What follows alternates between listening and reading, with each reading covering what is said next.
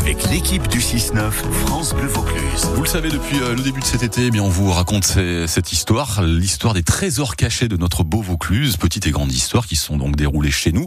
Avec Maxime Perron, aujourd'hui Maxime, eh bien, vous nous expliquez, nous racontez en tout cas cette anecdote que peu de, de Vauclusiens connaissent le chanteur Claude François a failli mourir à Bédaride. Oui, plus précisément sur euh, l'autoroute A7 au volant de sa Lincoln.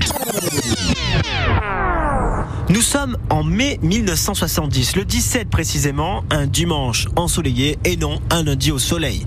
Et Claude François roule à vive allure, pressé de rejoindre Nîmes. Il s'écoute un live d'Elvis Presley.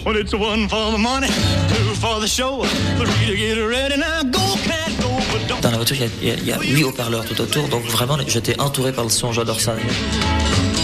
Quand soudain, son pneu éclate à hauteur de Bédaride.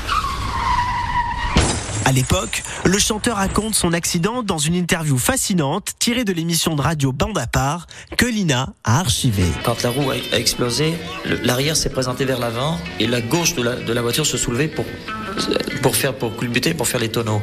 Je me suis donc retrouvé de, face à l'autoroute, donc de nouveau. Et là, j'ai re-ralenti. Dès que c'est représenté de nouveau en tonneau, j'ai re-accéléré, ainsi de suite, jusqu'à peut-être 100, 110 à l'heure. Alors mes bras étaient mous pour conduire la voiture et j'ai cette terre était nette, le, le, retour m'a projeté la tête dans le volant. Sa voiture traverse les quatre voies de l'autoroute et finit sa course dans un fossé de l'autre côté de l'autoroute A7. Conscient mais sonné, l'artiste est un miraculé. Nous sommes alors huit ans avant l'épisode de la baignoire fatale. Il n'aura qu'un nez cassé, nécessitant par la suite une rhinoplastie. C'est pas le cartilage qui s'est cassé, mais l'os entre les deux yeux. Alors là, quand j'ai vu ça, j'ai donné un coup de poing dans le miroir, j'ai donné des coups de poing partout, j'ai piqué ma, ma crise de j'ai pas de chance. Claude François sortira deux ans plus tard, le lundi, au soleil.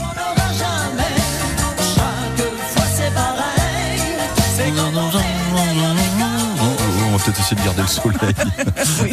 oui, en fait pas trop Hugo. Quelle histoire, c'est super hein, ces histoires que nous raconte Maxime. Hein. Ah ouais, tout l'été nous a régalé. Ouais, il nous a régalé, vous retrouvez ça sur francebleu.fr. Demain on va vous raconter l'histoire d'un facteur pas n'importe lequel, le fameux facteur, facteur du Ventoux, qui côté endurance, vous le verrez demain, n'avait absolument rien envié au fameux facteur cheval. Euh,